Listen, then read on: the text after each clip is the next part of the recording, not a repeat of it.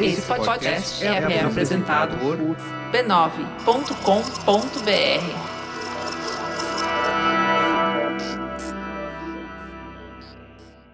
No episódio anterior. Era bem tímido e tal, não sabia falar com as meninas, público-alvo perfeito, assim. Esse fórum se tornou um centro de gente assim. Tipo, não sabia se comportar. Os memes eram recorrentes, de um fórum para outro, então isso vai me levando também dentro do Fortran. Comecei em abas de Pokémon e de repente eu estava acostumado com o site. Você só poderia usar o Chan se você tivesse mais de 18 anos e fosse homem. E ali postava-se humor, é, muitas vezes recheado ali de uns crimes, né? Começou muito com, com isso de orgulho nerd, né? Ah, orgulho de ser teta, orgulho de ser BV, tudo isso, né? Aí isso cria essa câmara de eco, né? Mas ele fica com aquela raiva internalizada. Então, eu postava que não querem eu aqui, então eu vou ficar. Aí isso irritava ele. E aí eu fui pra encontrar essas supostas pessoas. Quando eu cheguei lá, eles começaram a atacar óbvios, assim. E tinha uma imagem nazista no post, assim, com símbolos nazistas. E lá ele detalhava o plano, como começaria, como se daria e como eles torturariam e matariam o LGBT, sabe? Aí depois disso o nome Incel começa a pegar um pouco mais de força, né? Então é emprestado essa cultura para o Brasil, né? numa sociedade que estruturalmente é machista, encontra um terreno muito fértil para que ela possa se propagar aqui no Brasil.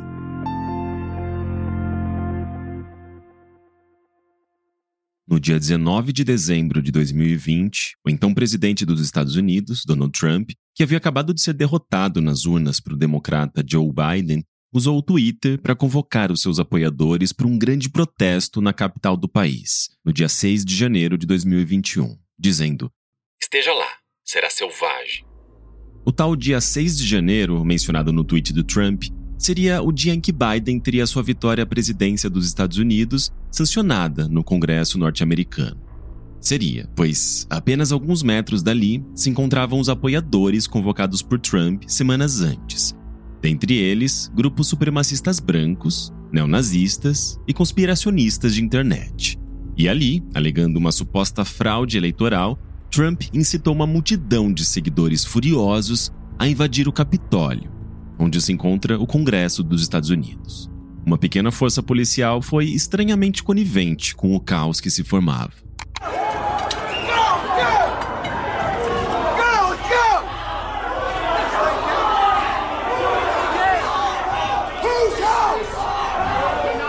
Somente horas depois da invasão, que deixou quatro mortos, incluindo um policial, é que Trump, pela mesma rede social onde fez a convocação, incentivou seus partidários a retornarem para casa, enquanto voltava a repetir mentiras sobre fraude eleitoral, na tentativa de inviabilizar a posse de Biden.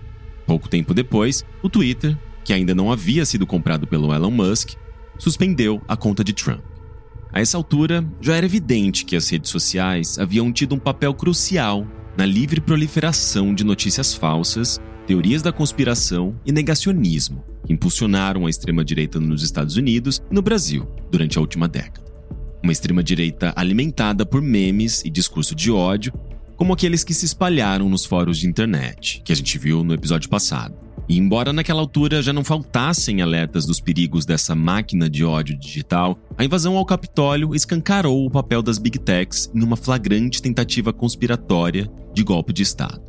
Uma tentativa de golpe que, apenas dois dias após completar um ano, se repetiria no Brasil, como se fosse uma fórmula de bolo adaptada para outras condições e ingredientes, igualmente fundamentada em fake news e teorias conspiratórias.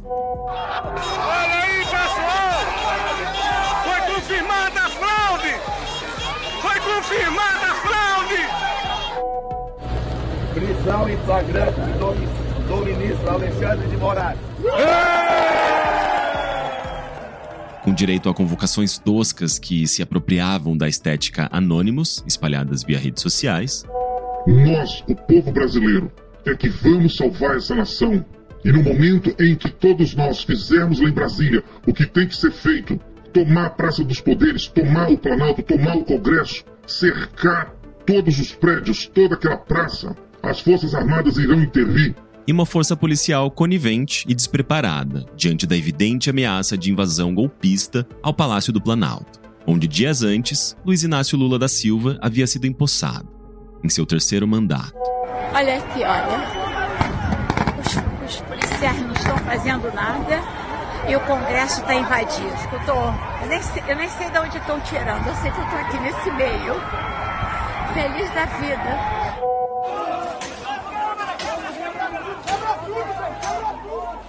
E novamente, uma orquestração digital feita pelas redes sociais, que, por si só, já era consequência de anos de propagação de conteúdos mentirosos e conspiratórios pelos algoritmos dessas plataformas.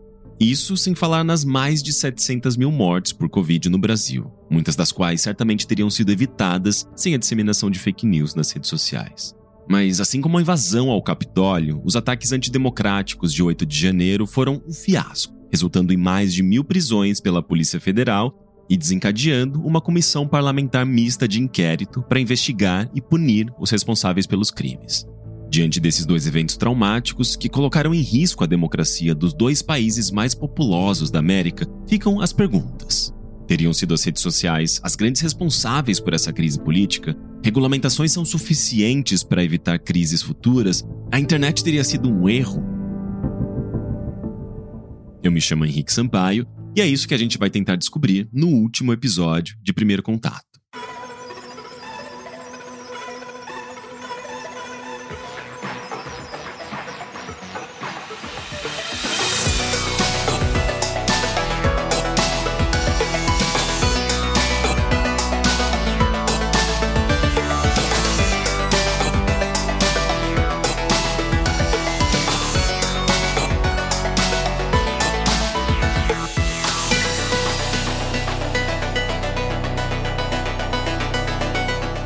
Episódio 10 Capitalismo de Vigilância.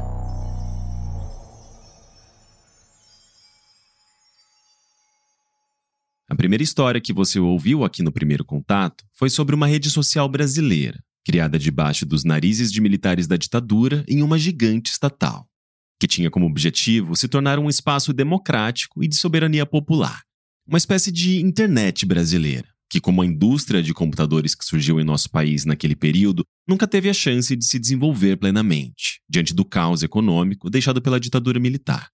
E não coincidentemente, o Ciranda tinha muito em comum com a própria internet, que vinha se desenvolvendo nos Estados Unidos. Sem o envolvimento de empresas privadas e construída por pesquisadores e acadêmicos financiados com verba pública e inseridos no contexto contracultural dos Estados Unidos, a internet, em suas primeiras fases, tinha uma lógica oposta à do capitalismo. Usada especialmente para o desenvolvimento científico e transmissão de conhecimento, a internet se expandiu conforme universidades foram aderindo à rede, possibilitando livre acesso à informação numa lógica colaborativa e descentralizada, inclusive para além dos Estados Unidos. Como foi o caso do Brasil, quando se conectou pela primeira vez à rede em 1988. E conforme a internet foi chegando às casas das pessoas, ela levou consigo esse acesso à informação inclusive na forma de pirataria. Então eu vi como um substituto muito claro do papel ali. Eu era um cara que eu assinava, acho que pelo menos cinco revistas de tecnologia eu assinava. Então eu parei de assinar revista de tecnologia depois de algum tempo que eu comecei a achar aquelas fontes de informação todas online. Esse é o consultor de tecnologia e professor Ednei Souza, também conhecido como Internei, que era o nome do seu antigo blog, um dos mais populares da internet brasileira nos anos 2000. O Ednei cria conteúdo para a internet desde os anos 90. Eu tinha assinatura de jornal, parei de assinar jornal.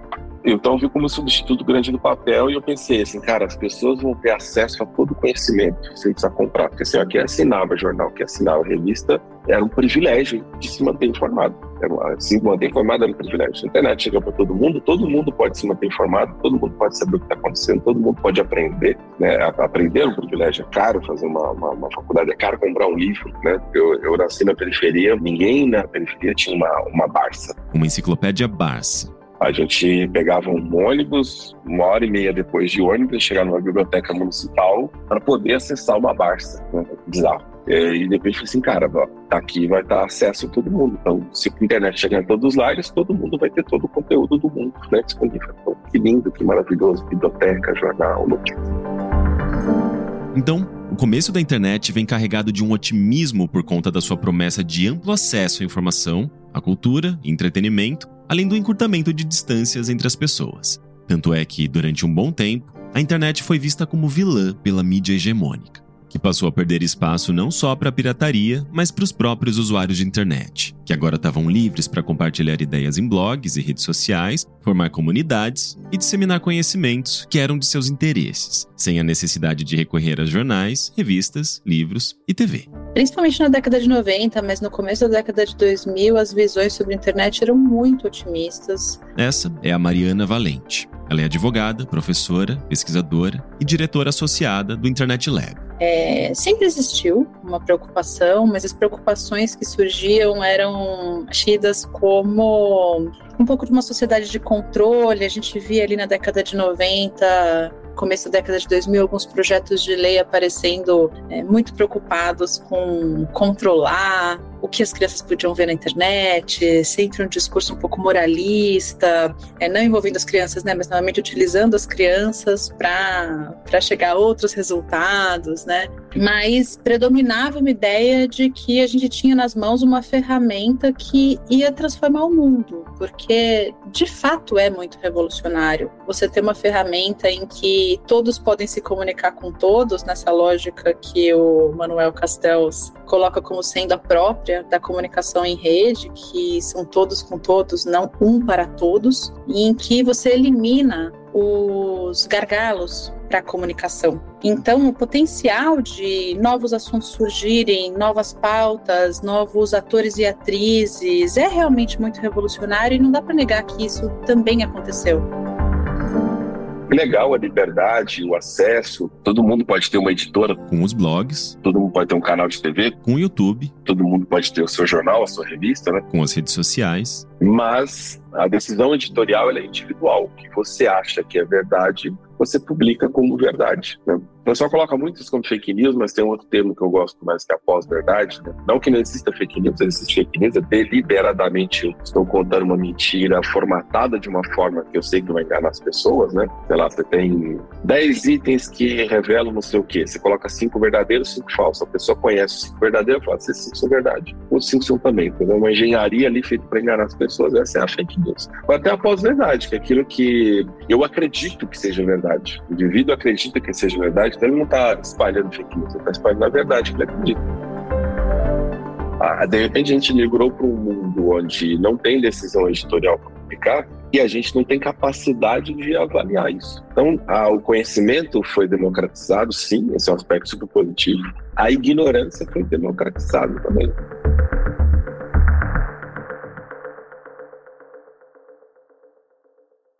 E os produtos da ignorância, como as mentiras, as teorias conspiratórias e os discursos de ódio que alimentaram a formação de grupos extremistas e antidemocráticos na internet, não ganharam força organicamente. Na verdade, eles tiveram um empurrãozinho. Lá no começo dos anos 2000, o Google descobriu um novo modelo de negócios quando viu que podia aprimorar a sua ferramenta de buscas a partir de dados coletados dos próprios usuários. Aliás, não só um modelo de negócios, mas uma nova ordem econômica, que tem como matéria-prima coisas extraídas de graça da gente. As nossas pesquisas na internet, as curtidas que a gente oferece a conteúdos alheios, o tempo que a gente dedica a um vídeo, absolutamente toda a ação ou mesmo inação do que a gente faz online é registrado e que vão determinando nossos gostos, medos, vontades, rotina e até mesmo o nosso estado de saúde ou os tipos de corpos e práticas que nos dão mais tesão. Um verdadeiro perfil psicológico, emocional, sexual e político.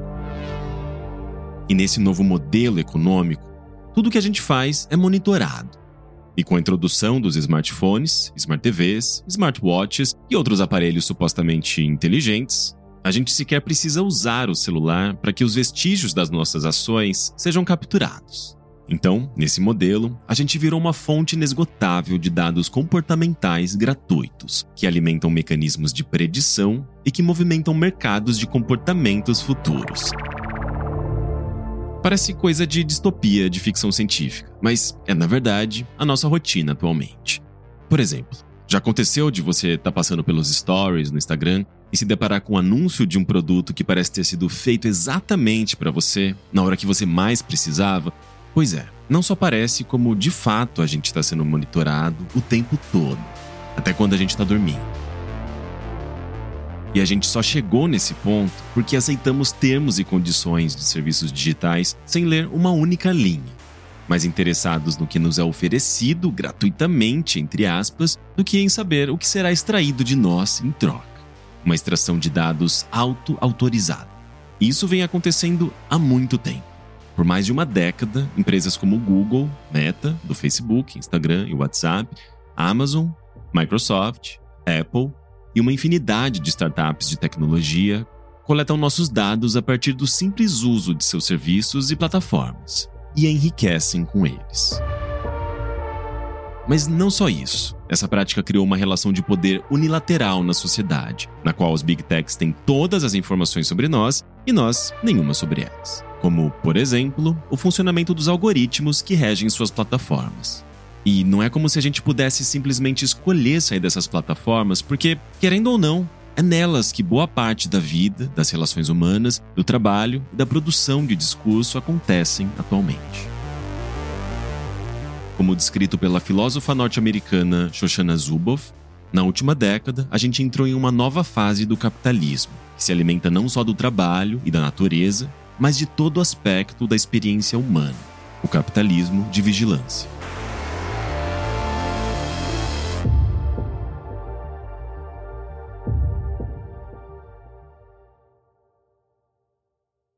aconteceu é, uma apropriação corporativa mesmo dos espaços online. Um dos otimismos que existia naquela época era com a ideia de descentralização. Mariana Valente, novamente. Eu falei dessa comunicação de todos com todos, mas isso também vinha com uma ideia de que, bom, qualquer indivíduo, pequena empresa, organização no mundo consegue criar um blog, uma plataforma para as pessoas se expressarem. E com o tempo a gente foi vendo esse mercado se tornando um dos mercados mais concentrados do mundo. A gente tem uma concentração é, de alguns serviços, de dados, de poder em algumas poucas empresas localizadas em alguns poucos lugares, com um mercado que é globalizado de forma sem precedentes. A gente está falando realmente de um mercado potencialmente sem fronteiras. Potencialmente porque a gente sabe que alguns países estabeleceram fronteiras, como por exemplo a China, mas em geral a gente está falando de mercados que se alastram muito rápido e concentraram é, poder sem que com isso a gente tenha conseguido acompanhar isso com uma forma de regulação democrática dessas plataformas. Isso de um lado, né? De outro lado, tem processos simultâneos acontecendo que também fizeram com que a internet começasse a ser um espaço para que grupos extremos começassem a se encontrar e fazer trocas mundiais muito mais efetivas do que as trocas que podiam acontecer antes, né? E aí existe um debate enorme na literatura sobre qual é o papel da tecnologia nos extremismos. É, eu acho que uma coisa que é bem importante de colocar desde o começo nesse debate é que não é útil a gente olhar para esse tema da tecnologia, nem isolando a tecnologia pensando que ela é responsável por tudo, nem isolando a sociedade pensando que a tecnologia é só um instrumento. A tecnologia assume formas, ela é desenvolvida a partir de formas, e nisso ela entra numa, num relacionamento com a sociedade e a gente tem visto uma radicalização acontecendo em vários setores da sociedade que está ligada e influencia e é influenciada pelas tecnologias.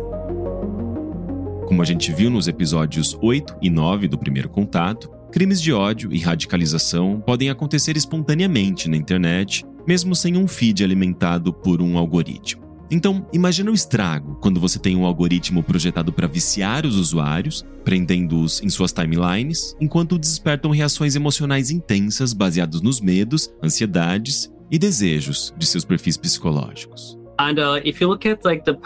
Uh, e se você olhar para uma uh, década passada, outras coisas aconteceram que tiveram um impacto enorme. Esse é o Orkut, na voz do dublador Marcelo Trigo. A primeira delas é que todo mundo agora possui um smartphone e a gente está mais conectado do que nunca. E há tanto poder de processamento. Há uma quantidade enorme de aprendizado de máquina e inteligências artificiais que entram nos algoritmos para criar o feed das nossas redes sociais. Então, a gente sabe que há pessoas em reuniões tomando decisões sobre como otimizar esses algoritmos. E as decisões que eles tomam são sempre sobre lucro e não sobre os usuários.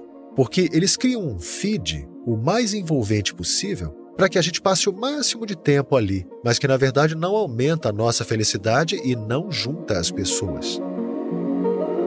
E hoje a gente pode cientificamente medir a felicidade. Você pode pegar dados de como as pessoas interagem, os tipos de interação, são coisas que as empresas conseguem rastrear. E eles podem otimizar a experiência para a felicidade e a sociedade. Mas, infelizmente, as mídias sociais de hoje são criadas apenas para lucro. E é por isso que elas se tornaram tão tóxicas. E é tão tóxico que as fake news estão afetando até eleições presidenciais, como no caso do Brasil e dos Estados Unidos. E as empresas sabem disso? É claro que sabem, mas elas não se importam. Eles não se importam porque, pelo menos, a gente está gerando engajamento, o que significa que assim elas ganham mais dinheiro. Outro bom exemplo é sobre a Covid. A pandemia começou. Havia uma minoria de pessoas nas redes sociais que espalhavam fake news sobre a vacinação, não é? Portanto, um monte de gente não foi vacinada porque elas pensavam que não era saudável, que o governo ia rastreá-los. Mas se você olhar para a vacinação, ela salvou a vida de dezenas de milhões de pessoas. Não, é não. Mas todas essas notícias falsas impactaram crianças, escolas, profissionais, comunidades, empresas impactaram a saúde global. Se não tivéssemos todas essas notícias falsas sobre vacinação, teríamos saído da pandemia muito mais rápido. Então, existe uma enorme correlação entre tecnologia e seu impacto na sociedade e na humanidade. And the impact on like society and humanity.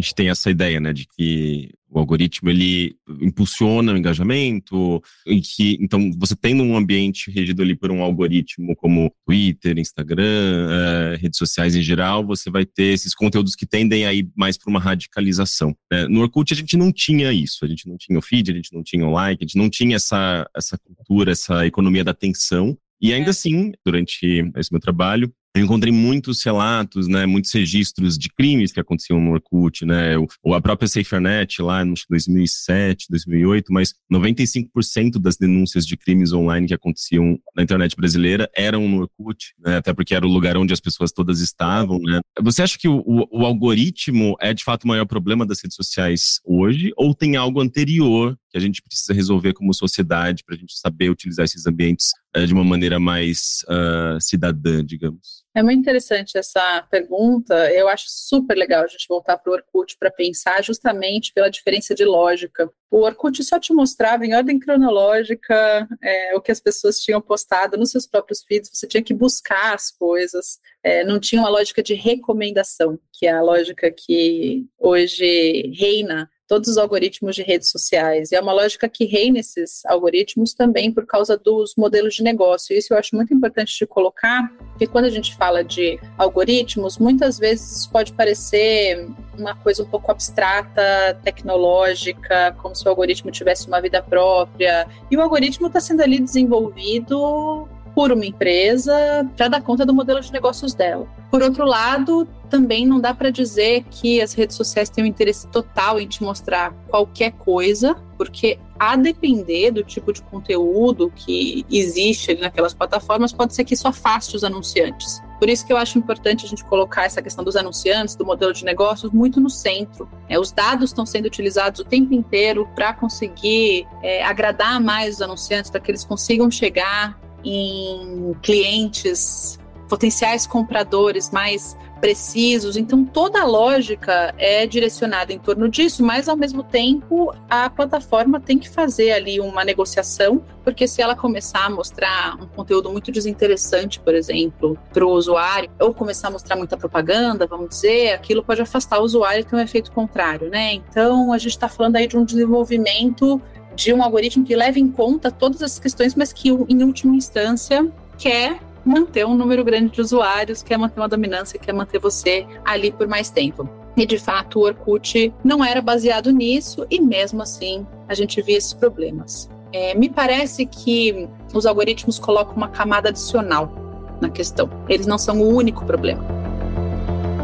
Como você bem disse, no Orkut já tinha grupos extremistas, e não só grupos extremistas, mas semente de muitos grupos extremistas. O que acontece, né? Como eu comecei falando, quando a gente tem a possibilidade de conexão por meio de interesses, isso permite tanto que as pessoas consigam se encontrar e produzir e fundar movimentos sociais, encontrar identidades semelhantes às delas, conseguir desenvolver vocabulários próprios para expressar as próprias identidades, quanto que radicais extremos que talvez ficassem é, isolados em uma cidade do interior consigam se encontrar com outros radicais extremos do mundo inteiro. E isso vai acontecer no Orkut porque as pessoas estão se procurando, mas o problema que o algoritmo coloca é que ele começa a te fazer recomendações e tem toda uma discussão sobre qual é o papel dessas recomendações na radicalização de pessoas que não necessariamente estariam buscando aquele conteúdo, né?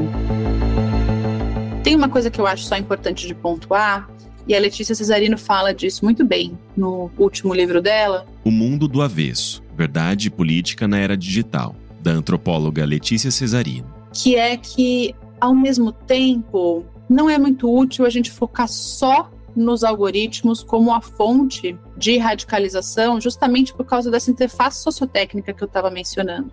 O algoritmo, ele produz um certo resultado, mas ele também responde a um determinado comportamento do usuário. Então a gente tem essa troca acontecendo o tempo inteiro. E ele tem um papel muito grande, de fato, mas se eu quiser fazer um experimento para verificar como o YouTube por exemplo, qual é a lógica para o YouTube me mostrar um próximo vídeo se eu assisto um vídeo político? O que acontece é que esse algoritmo vai dar res resultados diferentes dependendo de momentos políticos diferentes, de coisas que estiverem acontecendo, assuntos que tiverem em voga no momento, porque isso faz com que pessoas busquem ao mesmo tempo outros conteúdos no YouTube por causa do que está sendo dito ou nos jornais ou nas redes sociais. Então, quer dizer, essa interface é muito próxima e esse problema é muito complexo. Não dá para simplificar a ponto de se dizer, por por exemplo, o algoritmo do YouTube sempre mostra mais conteúdos de extrema direita, né? Isso vai depender sempre de muitas coisas. Tem muitos autores economistas, por exemplo, identificando extremismo político com o aumento da desigualdade social.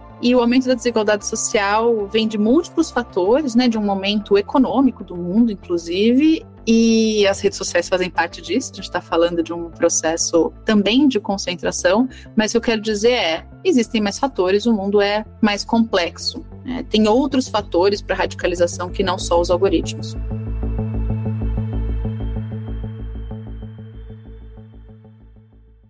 Outro efeito causado pelas redes sociais e pelo modelo do capitalismo de vigilância é uma espécie de pressão pela criação de conteúdo por uma manutenção da sua persona online e de uma presença constante nas redes sociais.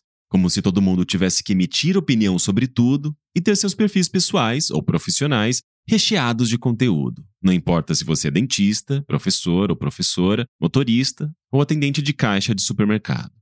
O capitalismo de vigilância faz com que todo mundo sinta vontade de ser influenciador. Se você pegar as mídias sociais da última década, elas mudaram tremendamente. E o motivo é que as empresas só se preocupam com o engajamento, eles só se preocupam com a viralidade, com o tempo gasto. E como resultado, as mídias sociais se tornaram super tóxicas. Em vez de aproximar as pessoas, as redes sociais foram otimizadas para as pessoas que estão tentando obter mais atenção e engajamento. E se você olhar para como são as redes sociais hoje, a gente parou de usá-las para mostrar vulnerabilidade, para fazer amigos, ingressar em comunidades. Tudo virou uma espécie de performance pública, onde estamos apenas postando para que as pessoas vejam. A gente só se preocupa em se tornar popular ou viral e obter mais curtidas ou comentários. E com o Orkut, a gente sempre otimizava a experiência do usuário. Fazia um design de produto e tomava decisões técnicas pensando em fortalecer a comunidade e unir as pessoas. E se você olhar para as mídias sociais hoje, eles só se preocupam com o lucro, certo? Não é? Só se preocupam com anunciantes, com os acionistas. Eles não se importam se estão tornando a experiência do usuário pior. E ó, já temos evidências científicas que mostram que as redes sociais estão causando ansiedade, depressão, solidão e que até triplicou a taxa de suicídio entre adolescentes. Então, elas estão criando enormes problemas de saúde mental. E se você olhar para a sociedade como um todo, para o Brasil ou para os Estados Unidos, por exemplo, as pessoas já não são mais tão legais, gentis ou educadas como eram antigamente. E uma grande parte disso é por conta das mídias sociais, que estão ensinando a gente a se importar apenas com curtidas e seguidores. Elas transformam tudo numa grande competição, onde todo mundo está tentando virar influenciador. Mas a vida não é uma rede social. Não é sobre isso. Redes sociais deveriam ser sobre socialização, o que significa unir pessoas e criar comunidades. which means like bringing people together and creating communities.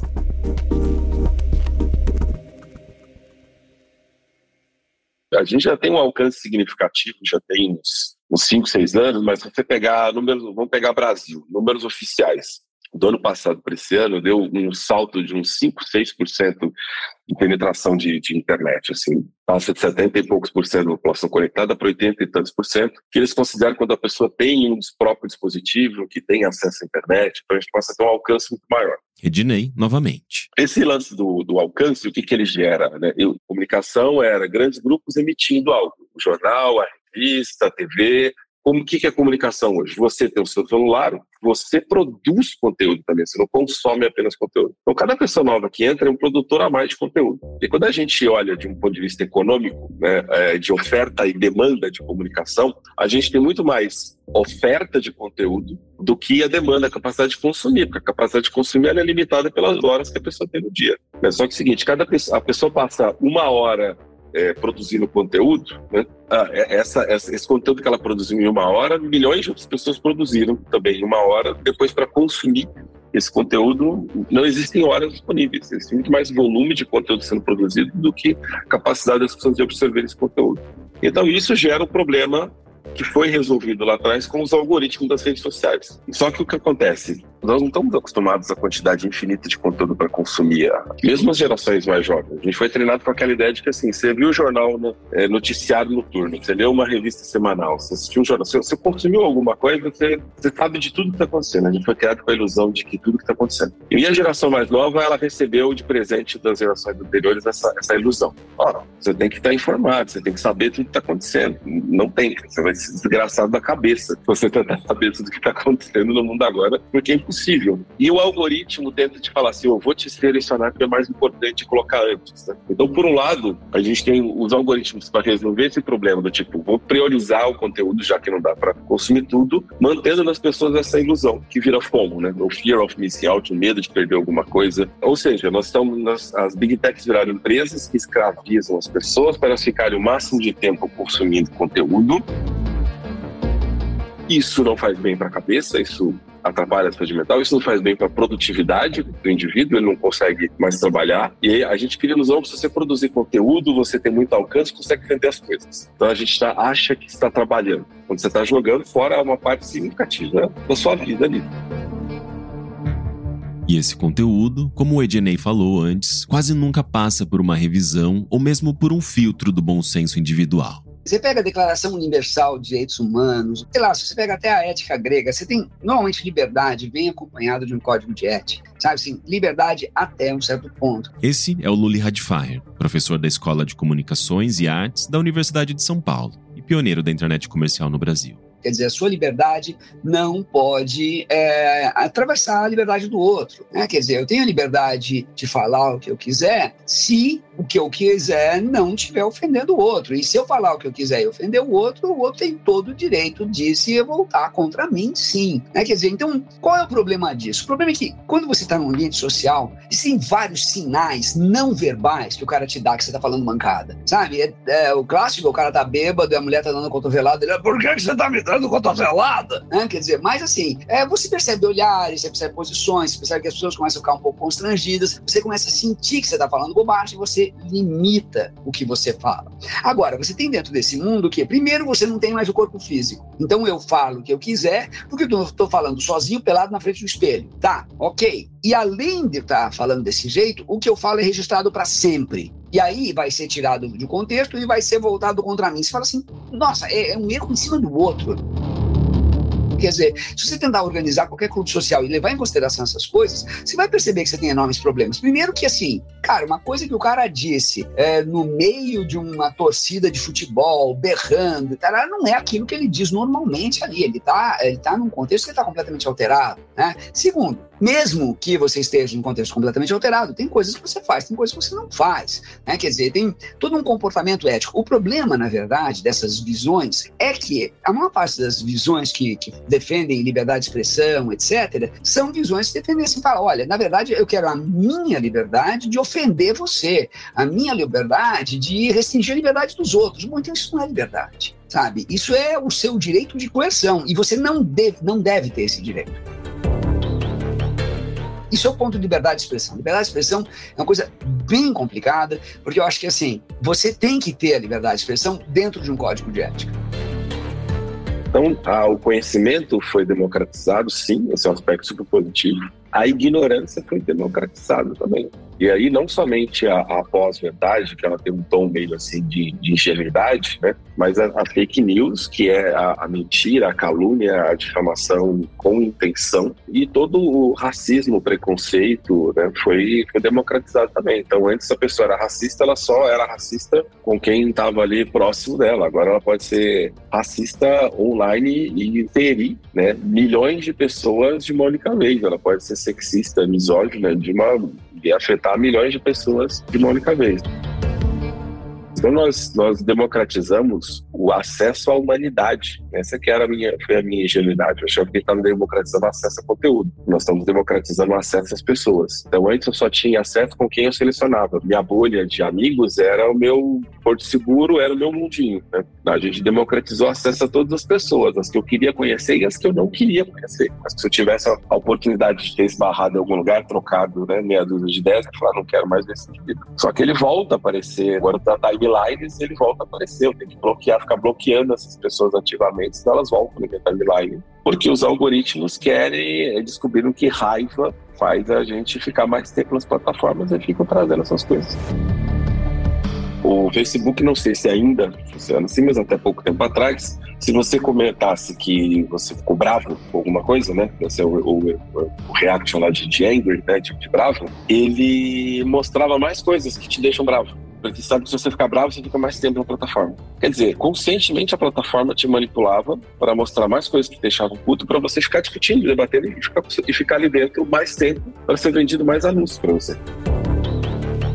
Eu não acredito que o mundo seja mais racista hoje né, do que era. A diferença hoje é que o racismo ele é empurrado na nossa cara todo. Eu não acho que o, o mundo hoje é mais homofóbico do que ele era antes. Né? Hoje, essas coisas continuam acontecendo, tipo, uma proporção menor, só que do ponto de vista de comunicação, a gente tem muito mais impacto, porque é o tipo de coisa que choca, o tipo de coisa que agride, então a plataforma continua a, a jogar. Então, aí a gente tem a, a pessoa que está militando por essas causas, que a gente tem que militar assim, a sensação que ela, para ela, é que tudo precisa ser mais urgente, porque tem muito, eu tô vendo muito mais crime de ódio acontecer. A pessoa que era conservadora, que ela vivia isolada de tudo isso, ela tem a sensação de que ela precisa militar pelo conservadorismo, porque olha, eu, eu, eu achava que o mundo estava tava sendo salvo, né? E de repente, olha quanta né, esbórnia, quanto absurdo ainda está acontecendo. Então, ela tem contato com essa previsão. Então, as pessoas foram arrancadas do conforto de suas visões, né? segmentadas e jogadas para um grande caldeirão heterogêneo da, da humanidade sem nenhum tipo de preparação, né? Então, te empurraram as pessoas na piscina, né? Todo mundo. E a água estava gelada e ninguém teve tempo de puxar o dedinho, né? E, e a gente está vivendo esse, esse choque de culturas. Em todo esse caldeirão sociológico, você joga em cima Big, big Techs querendo faturar um monte de dinheiro com isso. Quer dizer, só não, já se não bastasse o fenômeno cultural, que é chocante o suficiente, ainda tem do outro lado uma Big Tech querendo me empurrar o conteúdo. Falar, olha isso daqui, olha isso daqui.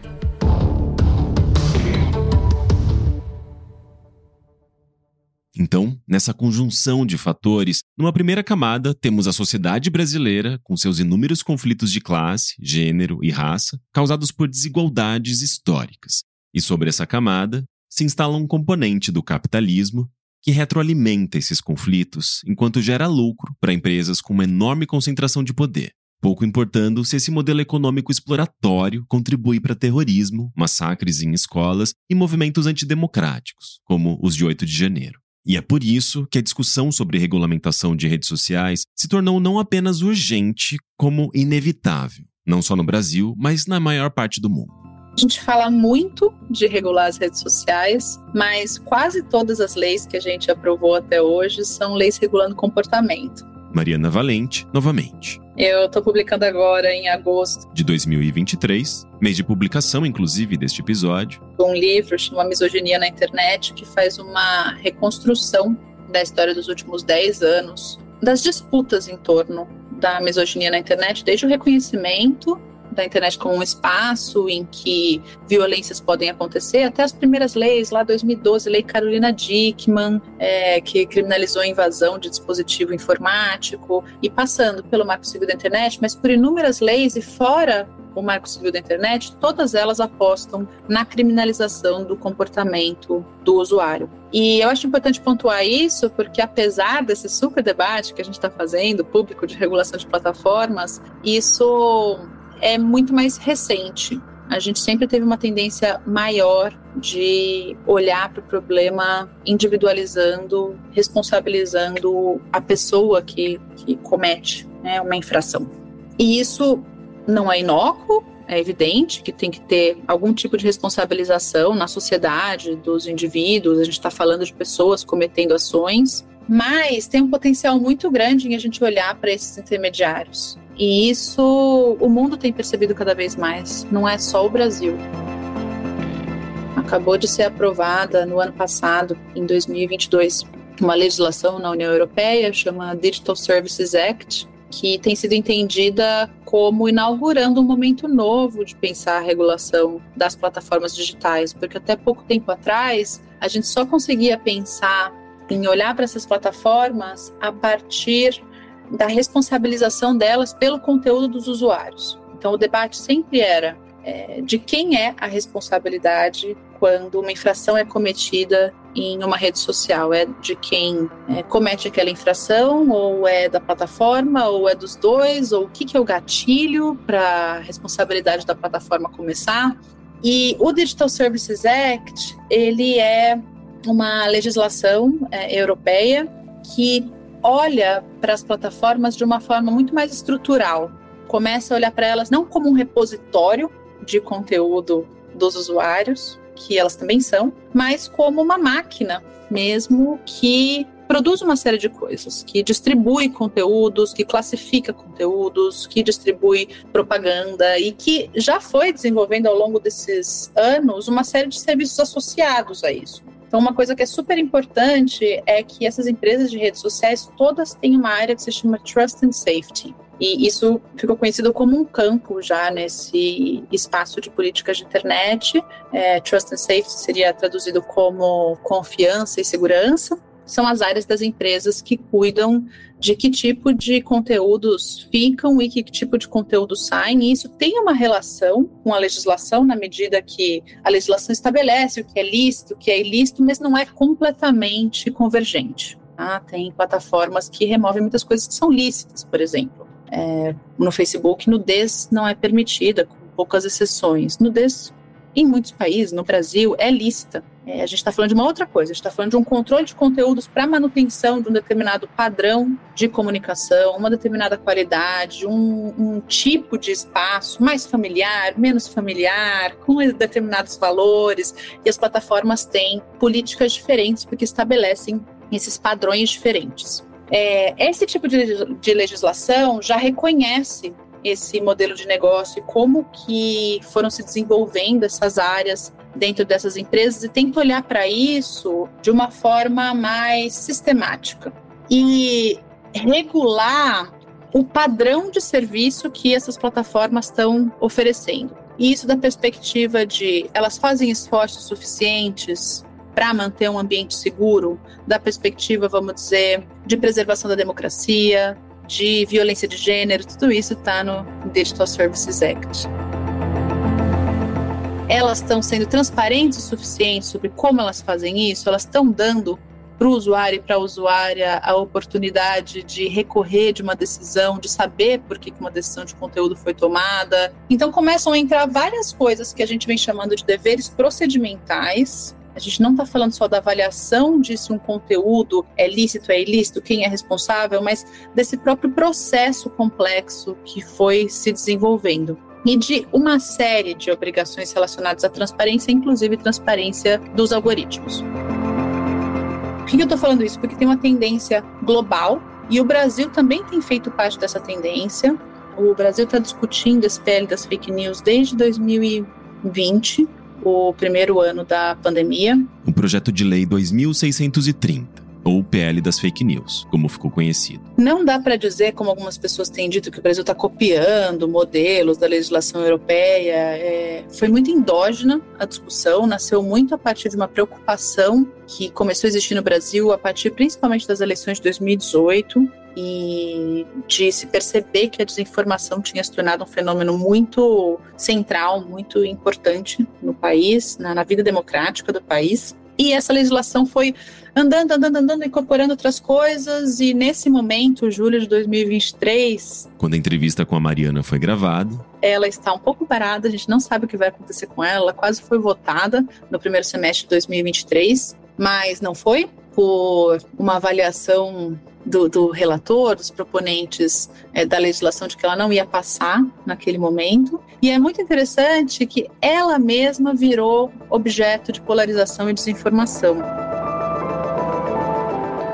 Então, naquele momento que ela quase foi votada, a gente viu campanhas é, de vários lados, da bancada evangélica colocando mensagens que eram eram desinformativas sobre o que o PL fazia, a gente viu campanhas, isso foi muito polêmico, campanhas grandes por parte das redes sociais colocaram muito dinheiro contra a aprovação dessas legislações, então fizeram é, desde anúncios em jornais até colocar nos próprios serviços mensagens para os usuários se manifestarem contra a aprovação dessa legislação. O Google, a empresa do Vale do Silício que arquitetou os mecanismos do capitalismo de vigilância, foi uma das que mais atacaram o PL das fake news, gastando mais de 2 milhões de reais com anúncios que se opunham ao projeto de lei. A empresa foi notificada pelo Ministério da Justiça e investigada pela Polícia Federal por campanha abusiva contra o projeto de lei. Então, a gente viu uma série de problemas bem típicos do ambiente digital se expressando na discussão dessa legislação. E o que, que eu acho dela? Ela não é uma legislação que olha para o comportamento do usuário. Tá? Ela é fundamentalmente vinculada às ações das plataformas ela também não muda fundamentalmente as regras que existem no Brasil sobre o quanto as plataformas são responsáveis por esses conteúdos dos usuários. Hoje, no estado que ela está, porque assim, essa é uma legislação que mudou muitas vezes, vai mudar muitas vezes, tá, Henrique? Então, é difícil de para um podcast que vai ficar em memorial falar qual que é o estado da, da legislação, o que, que vai ser aprovado no futuro. Mas nesse momento, em julho de 2023, ela cria é, uma possibilidade de existir um mecanismo que, em uma situação de emergência, essa situação de responsabilidade mude e as empresas sejam obrigadas, que elas tenham mais incentivos, na verdade, para remoção mais rápida de conteúdos, coisas desse tipo. Mas ela também tem essa característica de regulação estrutural e procedimental. Ah, ela olha para as plataformas e tenta identificar elas como esse fenômeno mais moderno, como um ator, um motor mesmo nesse ecossistema de informação. Então, é, estabelecendo quais são as informações que elas têm que oferecer, estabelecendo que elas têm que ser transparentes quanto aos, transparentes quanto aos algoritmos, o que, que elas têm que fazer quanto à publicidade é, que está ali. E essa legislação vai resolver o problema da desinformação, do ódio na internet, eu acho que nenhuma legislação vai resolver o problema, mas que uma regulação bem feita consegue dar muitos passos na direção de diminuir, mitigar os problemas, é, fazer essas plataformas ficarem mais abertas e responsivas à participação, à regulação democrática.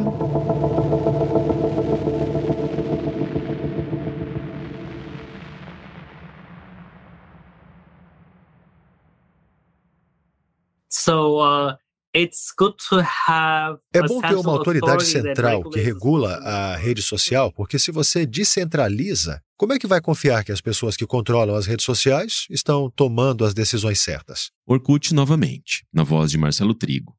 Mas também não acho que o governo seja a resposta certa para uma rede social, porque os governos mudam o tempo todo. Quer dizer, olha para o Brasil. Você tinha um presidente que era anti-LGBT, anti-ciência, e agora você tem um presidente que é pró-LGBT e é pró-ciência, certo? Portanto, as coisas podem mudar tremendamente, dependendo de quem está administrando a casa. Por isso, não acho que redes sociais devam ser regulamentadas pelos governos. Mas acho que os governos precisam garantir que as redes sociais sejam otimizadas para os propósitos certos. Por exemplo, o Instagram.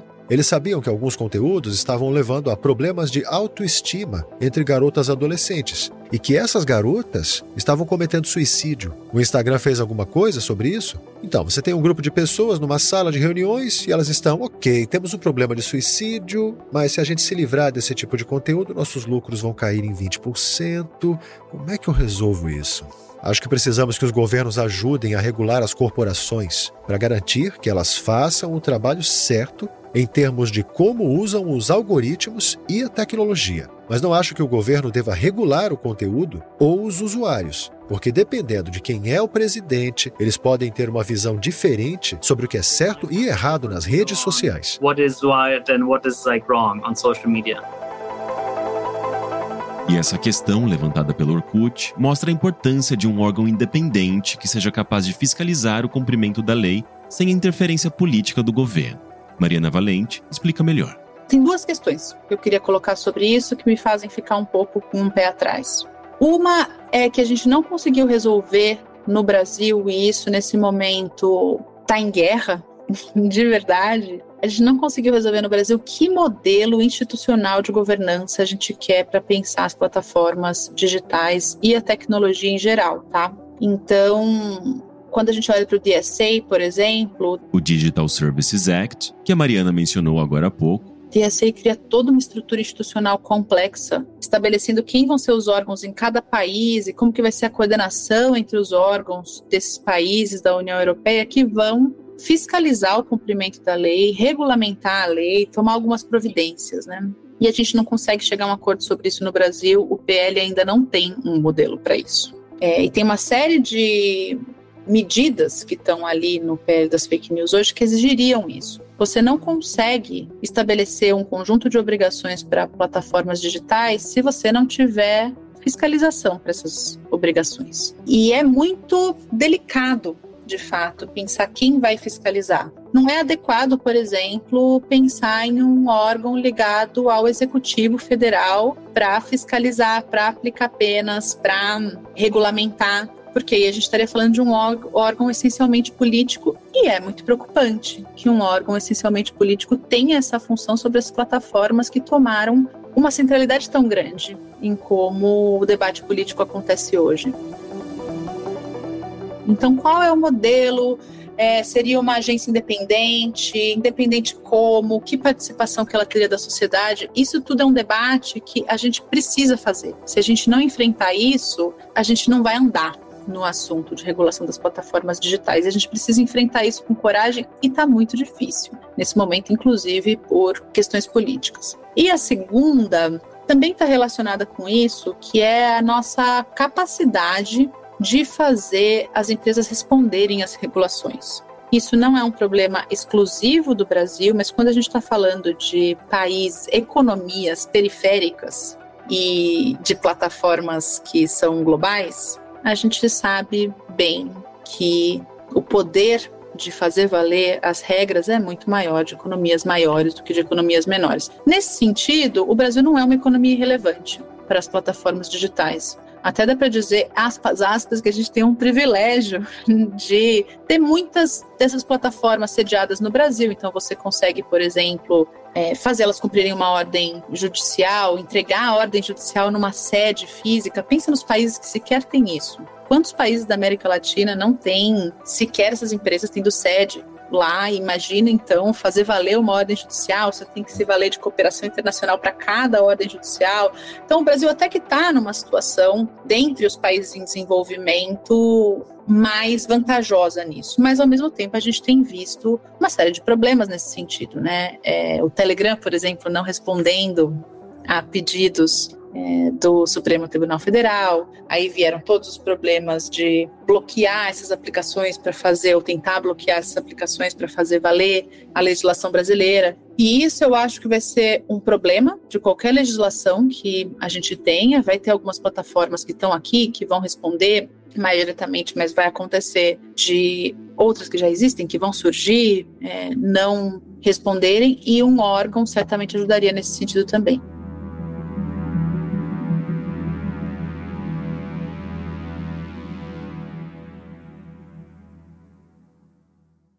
Enquanto a gente questiona se a internet está sufocando a democracia com radicalização, desinformação e vício, tem um site que mantém vivo há mais de 20 anos os ideais democráticos que fundamentaram a internet.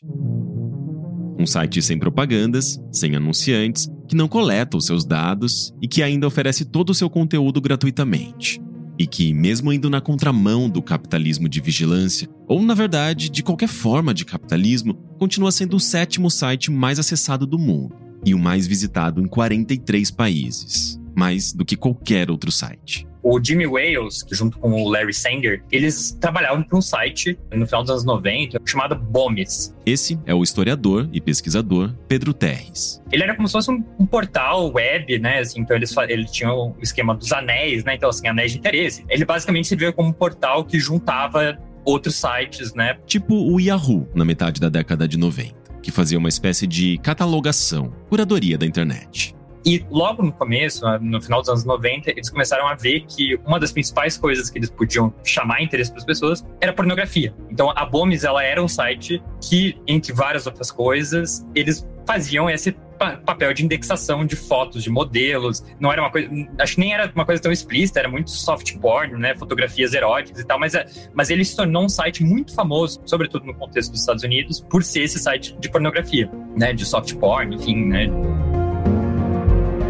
E a partir do dinheiro da Bomes, que era um portal com relativamente sucesso ali em 2000, 2001, né? Depois é um site que vai cair, na, a gente chama bolha do, do ponto .com, né? Ali em 2002. Muitas dessas startups começam a quebrar, mas assim, nesse contexto, eles criam um site dentro da Bomes que era Nupedia. Né? E a ideia dela era justamente ser uma enciclopédia com uma avaliação por pares. A Nupedia, ela era, a ideia era que eles iam juntar universitários, iam juntar é, bacharéis de filosofia das universidades americanas, iam fazer verbetes, revisar e, e, escrever verbetes, e era uma produção muito lenta, né? Era uma produção que, enfim, acho que 2001 foi o primeiro ano de, de atuação da Nuped, eu acho que eles publicaram 19 verbetes, alguma coisa nesse sentido, assim, era, era um processo muito lento, e escrito sobretudo em inglês. E aí, eles tiveram a ideia, é, em janeiro de 2001, surge a Wikipédia como uma ideia quase como um site de esboços da Nuped. A gente tem esse site aqui que a gente chama pessoas especializadas, pessoas que a gente confia, que era, assim, bem verdade, a principal forma de escrever enciclopédia, né? Assim, a gente pode pensar Barça, pode pensar Britânica. O modelo de enciclopédia até então, nos anos 90, por mais que já, já tivesse script multimídia, tivesse já algumas iniciativas de sites que eram abertos ao público, mas no geral ainda tinha a ideia de que a enciclopédia ela é escrita por pessoas especializadas. Uh, a Barça foi escrita pelo Sérgio Buarque de Holanda, foi escrita pelo Milton Santos, enfim, né, gente muito especializada. A britânica, desde o século XIX, tinha verbetes do Karl Marx, do Darwin, né? Então, assim, sempre foi o modelo de pensar a enciclopédia desde o século XVIII, era pensando, traz especialistas daquela área para escrever sobre a sua própria área. E aí, nesse contexto, a, a Nuped ela seguia essa ideia, mas a Wikipedia pensaram assim: não, vamos fazer, vamos deixar que as pessoas escriem esboços que a gente possa revisar. Então a gente pode eventualmente reaproveitar alguma coisa daqui, a gente pode fazer traduções, né? E aí que entra a questão, por exemplo, das línguas, né? Assim, pensa hoje a Wikipedia, ela está escrita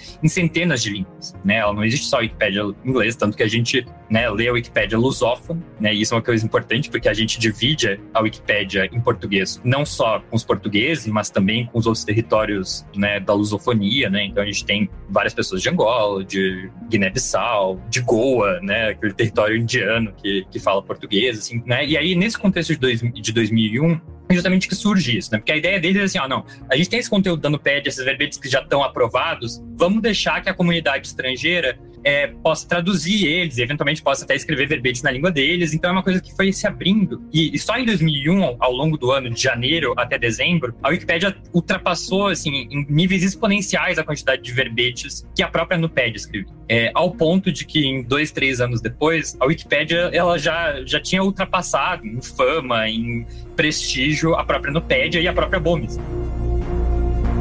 Então, assim, em 3, 4 anos, a Bomis fechou, a Nupédia parou de aceitar verbetes e a Wikipédia se, condensou como um projeto. Né?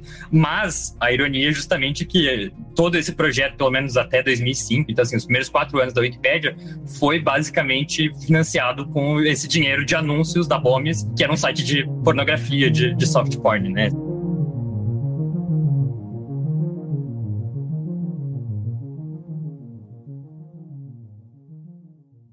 Em 2003, é, tu tem já a primeira, primeira matéria em língua portuguesa falando sobre o potencial da Wikipedia, que é na Folha de São Paulo. É, se a gente pensar que em 2001 é o, o começo, né, assim, a febre dos microblogs, né, a ideia de que a internet ela vai ser esse lugar das páginas pessoais. A gente pode pensar cada blog como uma ilha, né? As pessoas vão indo de ilha para ilha. E, e, a Wikipedia, ela justamente, ela colocava isso no contraponto já desde então, né? Não só a questão de pensar a não mercantilização, a gente não vai botar anúncio no site, não vai botar nada, mas também pensar que a internet, ela não tem potencial só como um lugar de documentação, né? Ah, eu vou deixar aqui porque eu gosto muito de arquivo X, então eu crio essa comunidade aqui de arquivo X, com outras pessoas que, de, que gostam de arquivo X e a gente vai comentando as coisas. Não é só um lugar para as pessoas se juntarem por causa de interesses compartilhados ou para te documentar, né, a tua vida, ou colocar as tuas fotos de viagem, colocar as tuas fotos, mas é um lugar para te construir conhecimento construir, de fato, conhecimento livre. E acho que nisso a Wikipédia, ela já desde o começo, ela se colocava como um contraponto se a gente pensar que, que no final dos anos 90, início dos anos 2000, assim, a, a, internet ela tinha esse, essa grande promessa né, de ser um espaço democrático, de ser um, um, espaço de livre acesso, o princípio democrático era uma coisa que guiava muito a Wikipédia desde o começo. Tanto que isso é uma coisa que os próprios criadores, né, o Larry Sanger e o Jimmy, Jimmy Wales, eles viram logo de começo. Né? Assim, tanto que no quarto ano já de existência da Wikipédia, em 2005, eles justamente tiram a Wikipédia de dentro da BOMES, né, que era uma empresa que já estava prestes a falir, e eles criam uma fundação, uma fundação sem fins lucrativos, Claro, a fundação ela era durante 2005 ela era administrada pelos mesmos criadores da empresa lá atrás, mas já a partir de 2006, por exemplo, a fundação passa a ter um votação, né? Assim, agora em novembro de 2022, quando a entrevista com Pedro foi realizada, teve votação para ver quem que são os usuários que vão entrar no Board of Trustees, né, que é assim o conselho da fundação que administra esses recursos. Então isso é uma questão que estava colocada já desde o início. E não só isso, o próprio código, né, assim, não só o conteúdo que estava lá era um conteúdo aberto que qualquer pessoa podia editar, mas também o próprio código que mantinha o site, né? Ele era disponibilizado no GNU, que era o código que tem a ver com a história do Linux, o movimento do software livre, que era uma coisa muito forte nos anos 90, né? A ideia de que a gente tem que pensar a internet não só numa questão mais ampla, mas numa questão mesmo do código. O código do, dos programas que a gente usa, os programas que a gente usa, eles têm que ser abertos. A internet ela tem que ser um lugar onde a gente possa compartilhar o conhecimento, compartilhar as, as, novas tecnologias e as novas invenções que os programadores, que tanto pontos de hardware, mas sobretudo de software, a gente precisa ter isso compartilhado. A gente não pode ter as grandes empresas, né? A gente não pode ter, né? E o Linux surge com isso, né? Ela traz, assim, justamente como um contraponto à Microsoft, um contraponto à Apple já lá atrás, né? Da gente pensar esse movimento de, de software livre. E a Wikipedia, ela está intrinsecamente ligada a isso. A partir dessa base, guiada por valores democráticos, a Wikipedia vai se desenvolvendo de baixo para cima, de forma emergente, sem a lógica da extração de dados, sem precisar de anúncios, de influenciadores e algoritmos nocivos. Tudo isso feito pelas próprias comunidades de contribuidores ao redor do mundo, organizadas em torno de idiomas.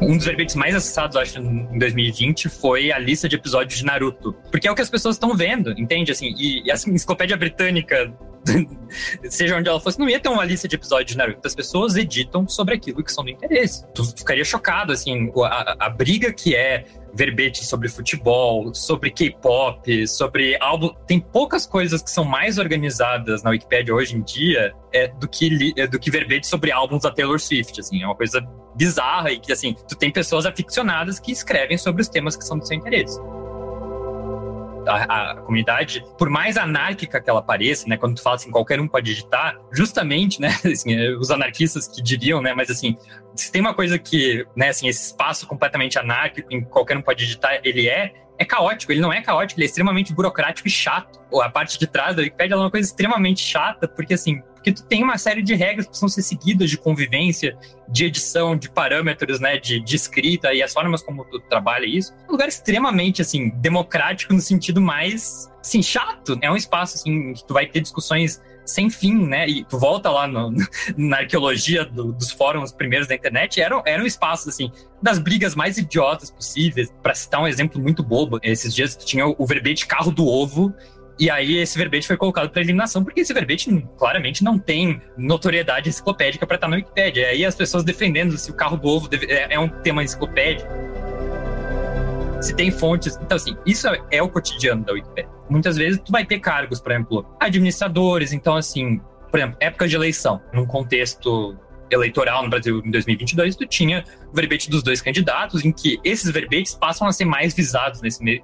Na maior parte do tempo para vandalismo. Nesses períodos, é normal que é, alguns verbetes-chave sejam restringidos. Então, assim, pessoas que, vamos dizer, por exemplo, tu pode colocar uma restrição para usuários registrados. Então, ah, essa pessoa aqui, se ela não está logada, ela não pode editar esse verbete. Essa pessoa aqui tem uma conta que foi criada há menos de 90 dias. Tem níveis de restrição que tu pode colocar nesses verbetes. E esses níveis, geralmente, eles são colocados por pessoas que têm, digamos, um nível ali de administrador. E aí tu vai ter cargos, né? Então tu vai ter, assim, por exemplo, patrulhadores, que são pessoas que estão sempre vendo os verbetes que acabaram de ser criados, para ver se esse verbete não é sobre, sei lá, o Joãozinho criou sobre a avó Maria, a avó dele, que é uma pessoa super legal. E aí ele vai lá e criar o verbete dele. Então, assim, o reversor tem a tarefa de ir lá e falar assim: ó, oh, Joãozinho, você não pode criar esse verbete porque a Wikipedia ela tem um parâmetro de notoriedade, tem que ter fontes, tem que ter né, um certo nível para que esse assunto possa ser coberto. Então, isso é uma questão chave. Enfim, então tem, tem vários cargos que são pessoas voluntárias. E, então, assim, tem toda uma lógica, toda uma estrutura por trás, fora, assim, coisas muito específicas, por exemplo, de trabalhar com servidor, de man... na, quase nada disso é remunerado, né? Assim, são pouquíssimos cargos que tem, a menos que esteja trabalhando diretamente dentro da fundação para pensar questão de infraestrutura do site dentro da América Latina, sabe? Algo nesse sentido, tu, tu vai ter realmente algum cargo remunerado. Na maior parte do tempo são pessoas que estão ali no seu tempo livre, puramente por dedicação à causa. Aí é uma questão muito pessoal, né? Porque cada pessoa edita na Wikipedia, porque cada pessoa continua editando uma coisa que, na maior parte do tempo, não vai te dar nenhum retorno financeiro, né? Então, a Wikipedia até hoje é mantida por uma lógica e ideais da internet do século XX. Uma internet baseada na criação coletiva, voluntária e auto-organizada, como muitas das comunidades que a gente viu nascer e morrer ao longo dessa temporada uma antítese de praticamente todo o resto da internet. E, desafiando a lógica capitalista, a Wikipedia se mantém em pé como o sétimo site mais acessado do mundo, atrás apenas das redes sociais, mas acima de sites de pornografia. Ironicamente, o próprio capitalismo faz uso do conhecimento livre difundido nos mais de 61 milhões de artigos publicados na Wikipedia, que alimentam o Google, os assistentes virtuais, como Alexa, da Amazon, e agora, as próprias inteligências artificiais generativas.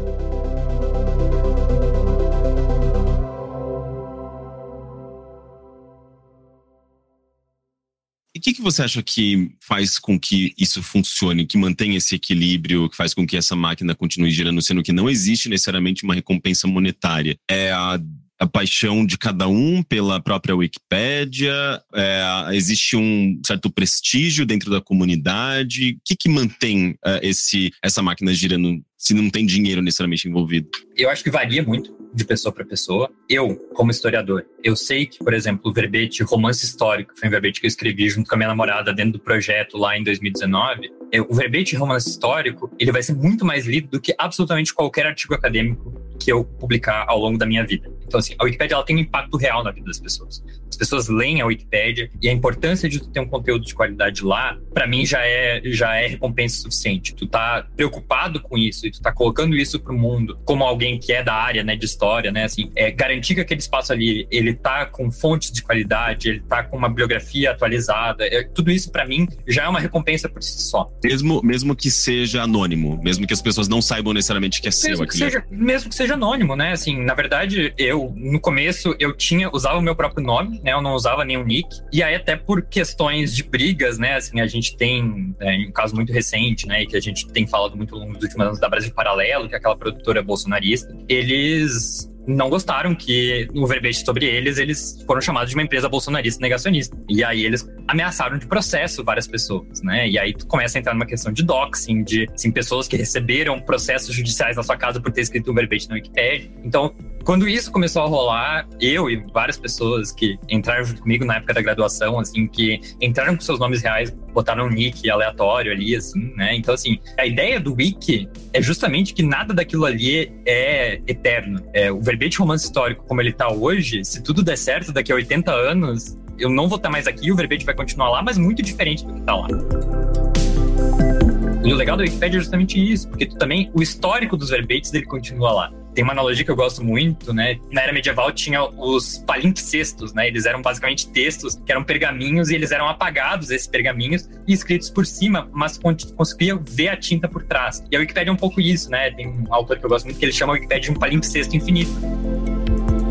Porque eu consigo hoje abrir o verbete sobre ditadura militar no Brasil e eu consigo ver todas as discussões, todas as camadas de disputa dentro daquele verbete desde 2005 não tem desde o começo da Wikipédia, porque o histórico se perdeu, né? Mas assim, é, pelo menos desde 2005, 2006, na própria plataforma a gente consegue ver. Aí fora outras coisas a gente consegue ver no, no Wayback Machine, no Internet Archive, a gente consegue ir raspando uma coisa ou outra. Mas na própria Wikipédia, tu, vai, tu consegue ver hoje, tranquilamente, mais de 17 anos de história sobre como os próprios debates foram evoluindo ao longo do tempo.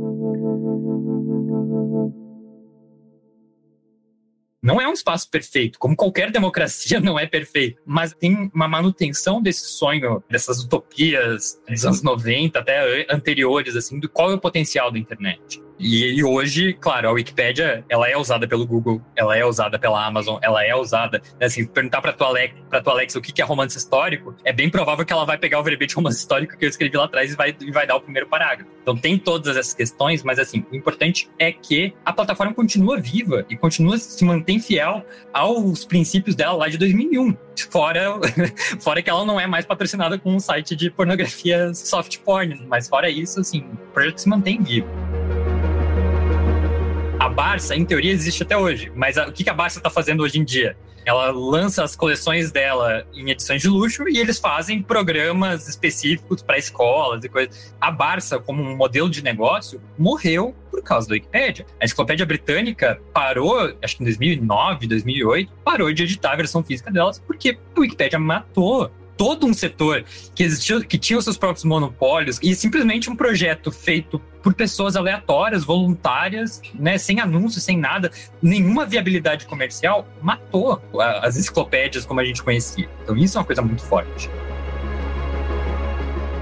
E mais do que ser uma marca para a humanidade, e acho que sem exagero é, e assim, e lá no começo dos anos 2000 tinha bem essa vibe de utopia mesmo. O Larry Sanger falava: não, a nossa ideia é criar a enciclopédia universal que condense todo o conhecimento humano. Assim, o cara tava lá num fórum, né, numa lista de e-mail falando isso lá em 2001 e não tava errado.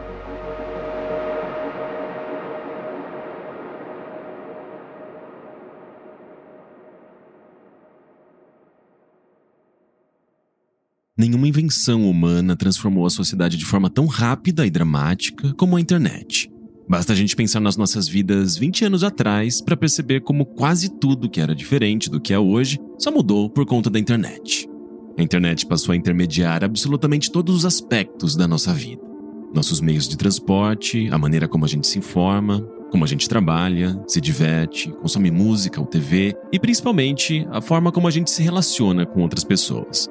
A internet é tão presente nas nossas vidas que o próprio termo internet já soa quase antiquado e desnecessário, de tão redundante que ele é.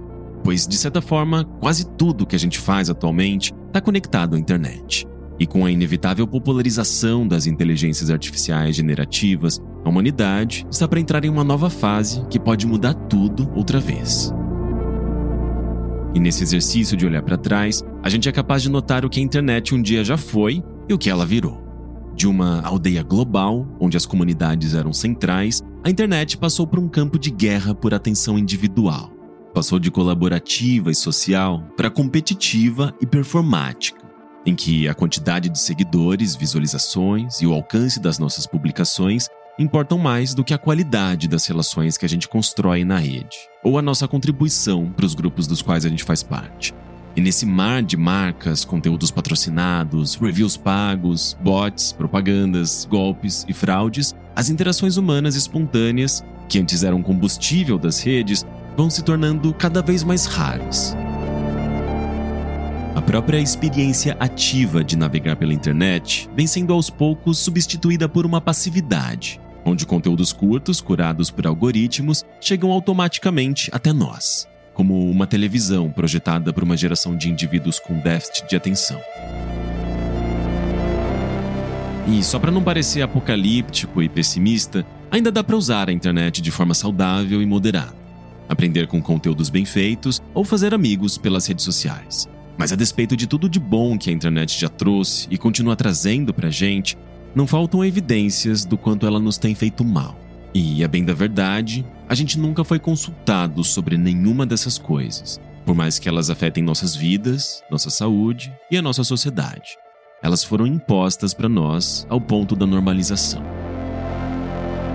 A gente nunca quis ser obrigado a estar online o tempo todo, ou se sentir na necessidade de abrir o celular a cada cinco minutos ou achar que precisa postar todos os dias para que seus seguidores lembrem que você existe. A gente nunca quis ser fonte gratuita de matéria-prima para o enriquecimento de corporações gigantescas e nem ter a nossa experiência de vida monitorada sem o nosso consentimento para ser politicamente manipulado ou influenciado ao consumo. A gente nunca quis que inteligências artificiais se alimentassem de milênios de desenvolvimento humano no campo das artes, para que artistas fossem substituídos por elas. E a gente definitivamente não quer comprar um terreno na periferia do metaverso, um JPEG registrado na blockchain e nem fazer especulação financeira com uma criptomoeda volátil usada para lavagem de dinheiro e atividades criminosas. Tudo isso foi imposto a nós por corporações poderosas que, fazendo uso de muito lobby, se apropriaram da internet. E por tudo isso, é mais importante do que nunca que a gente se envolva no diálogo sobre as regulamentações das plataformas digitais. Porque, no fundo, é sobre as nossas vidas que a gente está falando. Nosso direito de trabalhar, se divertir, se informar e se relacionar num contexto digital, sem ser explorado, enganado e manipulado. É sobre a defesa de uma internet mais livre e democrática, como um dia ela já foi.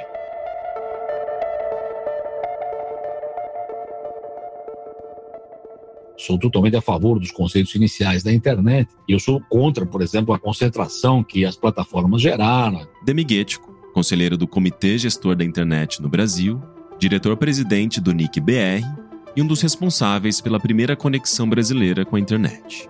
A internet inicial era muito distribuída, que às vezes falava um a um, eu sabia um cara em algum lugar, sabia de um repositório de software aberto em tal lugar, eu ia lá e pegava, sabia onde tinha informação. Hoje, na verdade, até por comodismo do, do usuário, a gente acaba aceitando viver em jardins murados, o América Online talvez tenha sido o primeiro exemplo desse tipo. Você, não, entra aqui que você não precisa se preocupar, nós damos uma informação para você, te damos até uma comunidade para se divertir, tem receitas e piadas, o que você quiser. Então, esse tipo de, de, digamos, de comodismo que é entregue ao usuário faz ele, de alguma forma, abandonar princípios que são importantes e isso gera concentração na rede. Claro, tem interesses comerciais gigantescos, mas se valem, talvez, da nossa inércia em preferir ficar sentado e receber aquilo em vez de ficar cavucando. Então, essa é uma característica que a gente teria que combater.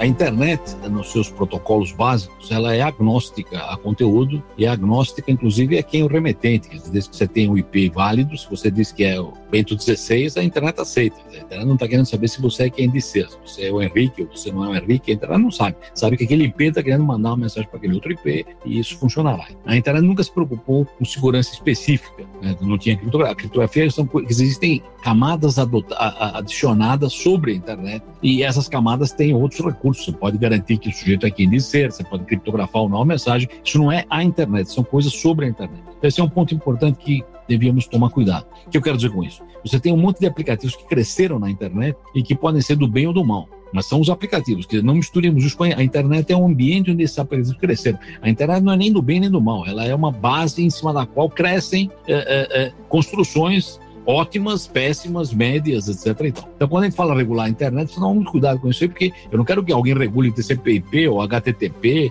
ou UDP. Isso não é regulável e tem que ser mantido como sempre foi. Agora, se você tem uma, uma, uma, um, um clube sobre aquilo e esse clube se dedica a uma atividade ruim, você pode certamente intervir no clube e ver se o clube está seguindo ou não a lei nacional, etc. Então, isso é, é uma, é uma discussão importante, porque às vezes, por, ou por, por, malícia, ou até por não entendimento, a gente costuma ouvir coisas do tipo: a internet fez isso, a internet fez aquilo, quando a internet não fez nada disso. Quer dizer, quem fez isso são as aplicações que cresceram sobre ela. Né? O exemplo bobo que eu dou é o seguinte: alguém é contra a eletricidade? Não, todo mundo é a favor. Você pode pegar a eletricidade fazer uma cadeira elétrica e ele trocou o seu vizinho. Não, isso não é culpa da eletricidade, é culpa sua que usou mal a eletricidade. Então, se você me perguntar, o YouTube é bom ou ruim? Depende, não tenho a menor ideia. O, internet, o YouTube não é internet. O YouTube é uma aplicação sobre a internet, tá certo? Agora, eu não posso julgar isso. Quem julga isso é a comunidade, se aquilo deve prosperar ou não. Eu quero preservar o que é, digamos, o ambiente em cima do qual as coisas evoluem. Quero preservar a eletricidade, eu não quero preservar a cadeira elétrica.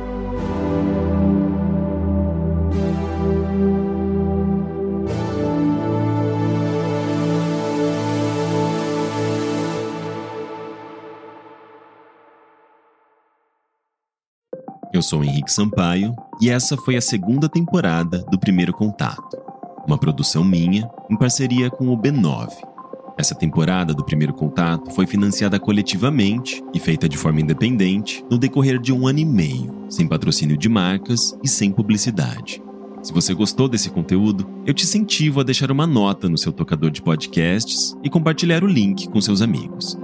Se você quiser apoiar o meu trabalho, seja como agradecimento pela temporada seja para me ajudar a continuar pesquisando e produzindo novos conteúdos como esse, você pode contribuir com um Pix no valor que achar mais adequado.